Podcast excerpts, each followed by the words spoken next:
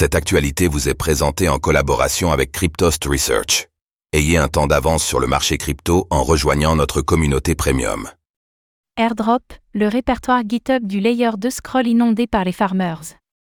Les airdrops émergent comme une stratégie clé pour stimuler l'engagement des communautés au sein des projets blockchain, récompensant les utilisateurs les plus actifs et les contributeurs essentiels avec des donations de nouveaux tokens. Récemment, les farmers d'airdrop se sont dirigés massivement vers GitHub, notamment sur le projet de Scroll, le layer 2 d'Ethereum, dans l'espoir de maximiser leurs chances d'obtenir des tokens gratuits simplement en faisant des requêtes mineures.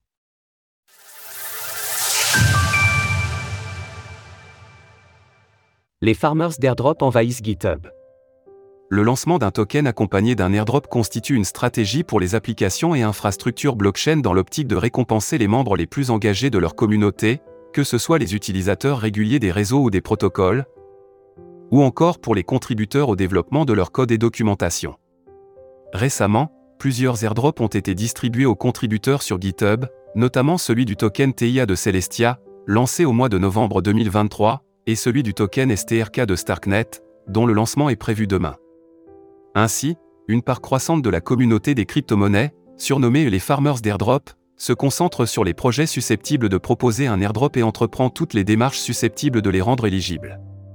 Dans le cas de l'airdrop de Starknet, un utilisateur a par exemple reçu 1800 cents STRK, équivalent à 3200 dollars au cours actuel, pour avoir simplement corrigé une faute d'orthographe.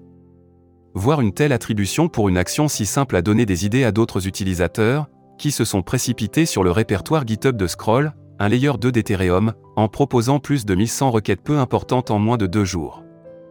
Si cette augmentation du nombre de correcteurs présente l'avantage de rendre la documentation plus fiable, elle risque également de submerger les développeurs de modifications mineures, au détriment des changements réellement importants voire urgents. Pour limiter cette surcharge, l'installation d'une restriction d'activité sur les dépôts est envisageable. Cela limiterait les comptes créés au cours des dernières 24 heures ainsi que ceux contribuant pour la première fois au projet. Cependant, de telles limitations pourraient pénaliser les contributeurs identifiant des erreurs plus critiques pour le projet.